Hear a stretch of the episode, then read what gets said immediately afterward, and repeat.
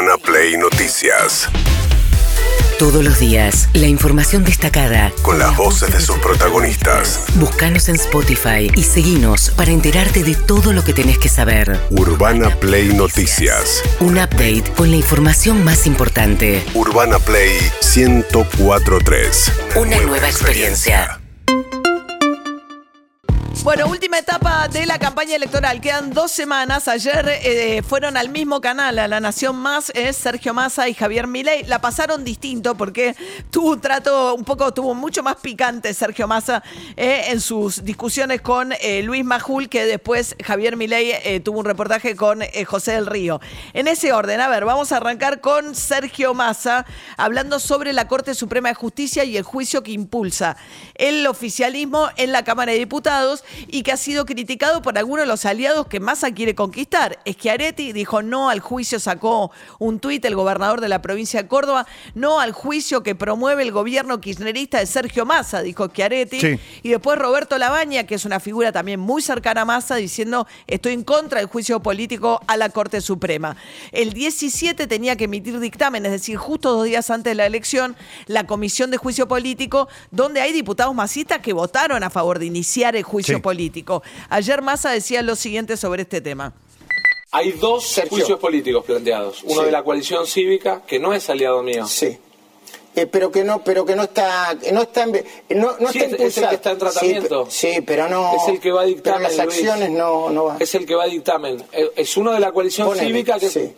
contra pero Sí, es el que Háblame del otro. Háblame del otro. Si de la coalición cívica no querés hablar. Así como vos calificás a Cristina, que ya está fuera de la función pública, la coalición cívica ya está fuera del debate del balotaje. Planteé, donde tenía que plantear, que los legisladores no mezclaran el tema del juicio político con la Corte, ¿Estás en contra? con el proceso electoral. ¿Pero estás ah. en contra del proceso de juicio político contra esta Corte? Pará, no lo conozco, no leí ni siquiera los planteos.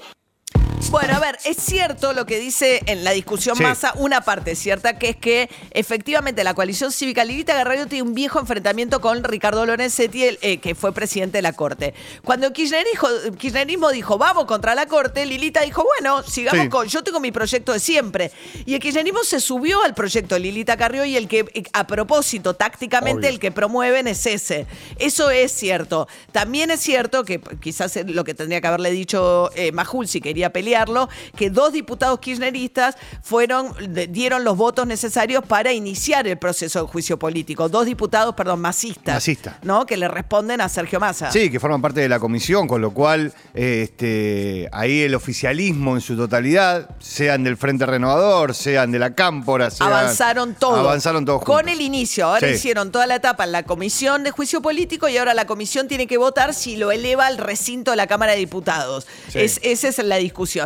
Bueno, de la otra cosa que se despegó fuerte fue de la posición de la Cancillería Argentina, que inicialmente condenó sin rodeos ¿eh? el ataque de Hamas a Israel. Cristina Kirchner fue más, este, menos clara, pero la posición de Cancillería inicialmente había sido muy clara. Recordemos que además hay eh, rehenes argentinos en gran número, entre los más de 200 rehenes que tiene Hamas en sus manos. Pero después la Cancillería criticó la respuesta de Israel, concretamente el ataque a un campo de refugiados planteando que no se pueden cometer crímenes de guerra para responder al atentado terrorista eh, feroz que sufrió Israel. ¿Qué dijo Massa sobre esto? Porque yo fui claro, fui el primero en condenar el atentado terrorista de Hamas, mm. fui el primero en ir al acto de la DAIA, fui el primero en manifestar mi opinión a la comunidad y fui además. ¿Y qué te pareció la posición de la Cancillería? Horrible, y por eso, horrible y por eso, digamos, claramente tengo una mirada distinta en muchos temas de política exterior, con la diferencia de que desde el 10 de diciembre sabés quién va a ser el presidente, yo. Y el que decía esas cosas, yo. Bueno, Massa diferenciándose de muchas de las cuestiones que se asocian al kirchnerismo como ¿no? un posicionamiento eh, menos pro-Israel. Massa tiene una postura muy pro-Israel, muy pro-Estados Unidos. Sobre Cristina Kirchner dijo que directamente dijo, va a dejar la función pública, dice, termina su mandato como vicepresidenta y empieza mi gobierno, dice, y no se va a meter como no se metió en mi año de ministro de Economía. Bueno, después estaba tan peleaguda la discusión, el reportaje con Milei había sido un paseo Sí, el domingo sí. pasado para Milei y este era un picante ida y vuelta en el que en un momento Massa le habla, dejar mover la cabecita. Argentina tiene además un programa con el FMI en el que este año había 12.360 millones de dólares de vencimientos de la deuda que tomó Macri, esa que el propio FMI va a investigar ahora. Eh, sí, no me haga así porque sí. No, perfecto. No, bueno, pero si me hace así con la cabecita, No. si lo que quiere es ponerme nervioso no lo va a lograr, Luis. Pero, eh, tengo una Sergio, paz. le estoy- Eh, la verdad es que si hay le algo que estoy- le tengo es no, una ¿cómo le paz a hacer la enorme. cabecita? Le estoy Yo diciendo- lo que le, lo que le pido es que sea respetuoso. Bueno, no me mueva la cabecita, le decía, eh, y él decía, yo tengo paz, no me va a lograr hacer enojar. Había arrancado ¿Eh? muy mal. eh. La entrevista arrancó con Majul diciéndole, te voy a tutear porque nos conocemos hace muchos años. Y él lo miró y le dijo, yo no. Y más, Mauricio Macri dijo, el autor de esta catástrofe balbucea acorralado por sus números mientras opinaba sobre el reportaje. ¿eh? Y Iñaki Gutiérrez, el encargado de redes de Sí. Dijo, se lo ve nervioso y violento, más autoritario, nervioso y violento. Y Diana Mondino dijo, contestó en la entrevista con muchísima violencia. O sea, hay toda una estrategia Sí. también de pegarle a Massa esa condición de violencia que estaba asociada a toda la a, a Javier Milei. ¿no? y su modo de hablar en medios. En cambio, ayer Milei era una seda cuando llegó a la noche a ese mismo Lo que canal. yo le quiero hacer entender a la gente es que de qué miedo hablamos, de qué miedo hablamos. Es decir, este modelo de ser el mejor país del mundo nos tiene debajo de la mitad de la tabla. ¿De qué miedo hablamos si la inflación es del 300% y vamos camino a una hiperinflación? ¿De qué miedo hablamos si tenemos más del 40% de pobres, si tenemos más del 10% de gente? ¿A dónde cree que, digamos, si nos está llevando a una hiperinflación y que va a ser la peor crisis de la historia argentina? Entonces, ¿de qué miedo hablamos? Es decir, esto es como el, hombre que estaba en la caverna. Sí, se queda en la caverna, no hay bichos peligrosos, pero ¿sabes qué? No tiene de comer, se muere, es el dato seguro. ¿Sabe qué? Si sigan con este modelo, es muy seguro, se va a morir. Bueno, ahí Milei eh, calentando motores, después dijo que en realidad le están haciendo una campaña negativa con asesores que trajo de Brasil eh, Sergio Massa, con aquellos que trabajaron en la campaña contra Bolsonaro. Él Sí. recibió a- explícito el apoyo de los Bolsonaro que vinieron a hacer campaña por Javier Milei aquí. ¿Qué decía Milei? es parte de, de la campaña negativa que está haciendo. Concretamente, eh, de hecho, eh, la gente de Bolsonaro y algunos periodistas de Brasil denunciaron que eh, Lula está interfiriendo en esta campaña, financiando parte de la misma y dentro de ese paquete hay un conjunto de consultores brasileros que son especialistas, son los mejores especialistas en campaña negativa y lo que hacen es infundirle miedo a la sociedad. Lo único que yo le puedo asegurar a la sociedad es que eso no va a pasar. Bien, habla tranquilo, tenía que ver con lo- el boleto a 700 Sí. pesos que Milei identifica como algo, la gente de la campaña que realmente los golpeó y favoreció a Sergio Massa en el resultado de la primera vuelta electoral, ¿no? La idea que al, al quitar subsidios pueden subir hasta más de mil pesos el boleto del colectivo, por ejemplo, ¿no? Eh, mientras tanto, Guillermo Francos, asesor de Milei, están con la idea de que en una campaña, en un resultado que puede ser muy reñido, y Clarín pone en tapa la- un conjunto de encuestas que últimamente vienen dando 3, 4, hasta 6 puntos a Milei arriba de Sergio Massa. Las eh, encuestas que hoy están dando a Massa arriba de Milei son la excepción, la gran mayoría lo dan a Milei ganador, pero eh, todos avisoran un, eh, resultado muy estrecho. En ese contexto están empezando a mover con fuerza la idea de que puede haber fraude, cosa que ya pasó en Brasil con Bolsonaro, ya pasó con eh, Donald Trump en Estados Unidos. De hecho, hubo una primera manifestación ayer alrededor del obelisco y a la Casa Rosada de seguidores de Milei diciendo masa fraude, etcétera. Guillermo Francos, asesor de Javier Milei, hablaba de esto. Lo de microfraude no es una sugerencia, lo que pasó, ¿no? O sea, la Cámara Electoral podrá decir lo que quiera, pero que hubo fraudes en, muchas de las mesas electorales, esto es, fue absolutamente así, nosotros lo tenemos comprobado.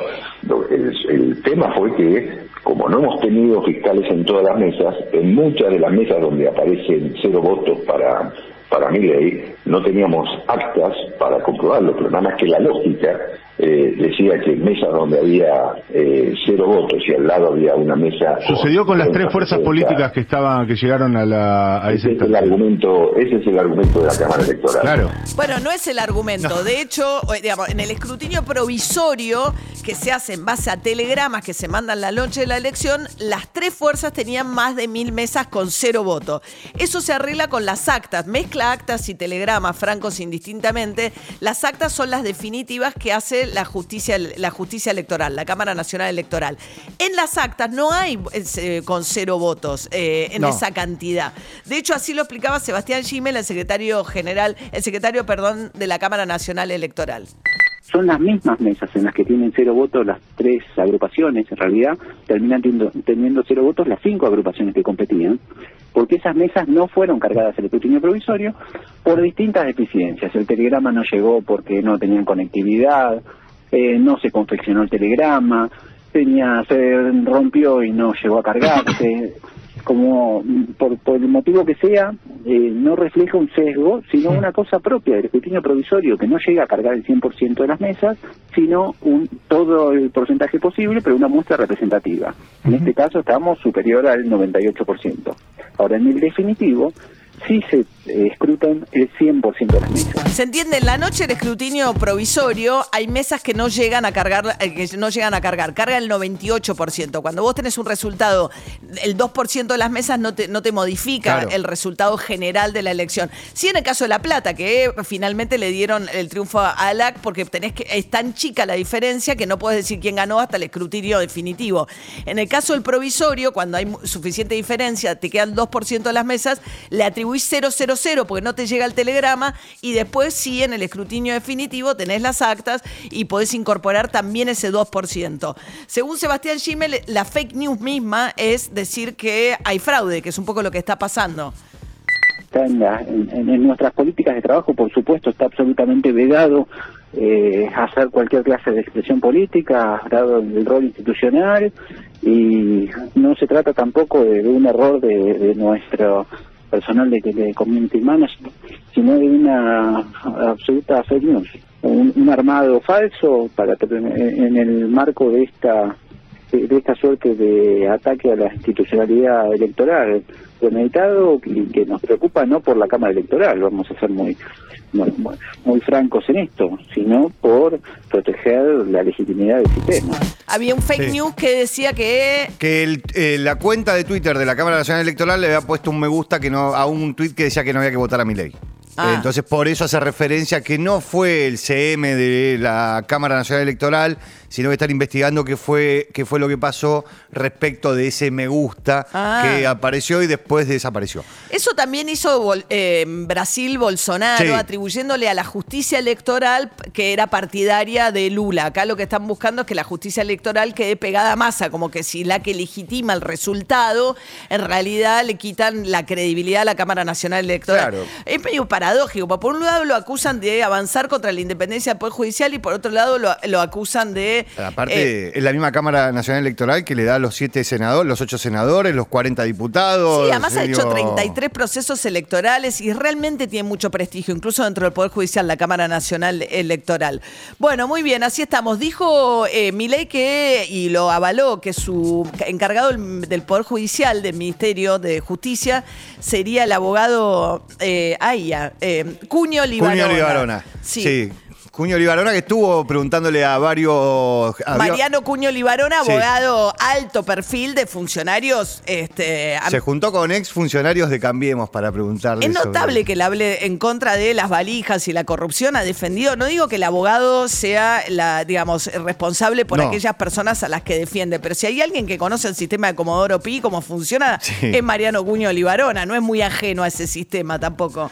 Bueno, mientras tanto, hay un gran escándalo en el Uruguay. ¿eh? Sí. Le dieron un pasaporte a un narco que era buscado por la DEA, que escapaba de Paraguay, lo habían buscado en Bolivia y le dieron un pasaporte con un trato express. Sí. Me hacía acordar el caso de Al Ibrahim al Sí, Ibrahim cuando el le dieron al narcotraficante en el gobierno de Menem. Los jóvenes no tienen idea de qué hablo, pero en un tratamiento express también le dieron a un narco libanés el pasaporte y se armó un gran escándalo en el gobierno de Carlos Menem. Bueno, en este caso, eh, Luis Lacalle calle Pou eh, dice que, bueno, que, que él cree que es un problema acotado, tuvo que aceptar la renuncia de dos de tres de sus ministros, pero según el Frente Amplio esto es un escándalo que recién arranca. Hoy página 12, que evidentemente no tiene mucha simpatía, viste, el gobierno de la calle Pou, los uruguayos por la centroderecha o por Macri siempre son puestos junto con Paraguay Claro. como un ejemplo y eh, al revés ahora le pegan al gobierno de la calle Pou.